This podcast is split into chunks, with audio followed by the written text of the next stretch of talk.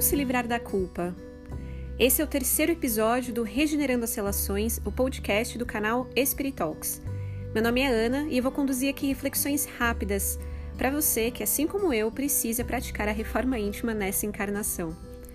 Quem nunca cometeu um erro e ficou pistola? Aquela raiva, aquele constrangimento de ter feito algo que parece que todo mundo vai te julgar por ter feito aquilo, mas no fim, o pior julgador é você mesmo. Não assumir a nossa imperfeição é ignorar a nossa humanidade. É um estado momentâneo. Estamos imperfeitos, porque somos seres perfectíveis. Uma hora ou outra, a gente vai ter que enfrentar a realidade que pode parecer dura, mas é uma beleza imensa de sermos responsáveis pela nossa história.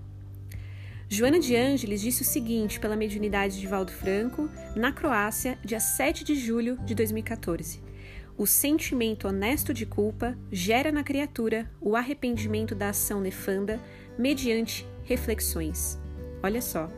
O sentimento honesto de culpa gera na criatura o arrependimento da ação nefanda mediante reflexões.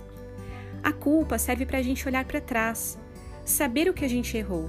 É um mapa para saber quais caminhos você trilhou e escolheu para chegar até aqui e te lembrar que os erros que você cometeu te transformou na pessoa incrível que você já é.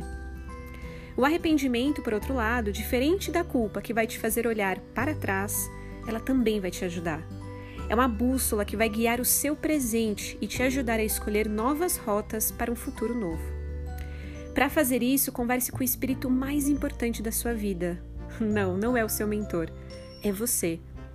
Chame pelo seu nome, Diga que você fez o seu melhor e acolha o seu erro. Olhe-se no espelho. Raramente falamos sobre autocompaixão, mas sem oferecer carinho e amor por nós mesmos, como vamos oferecer pelas outras pessoas? Amar ao próximo como a si mesmo, Jesus disse. Como está o amor por você mesmo? A gente pode não se livrar da culpa, mas aprender a conviver com ela faz parte da nossa missão aqui na Terra.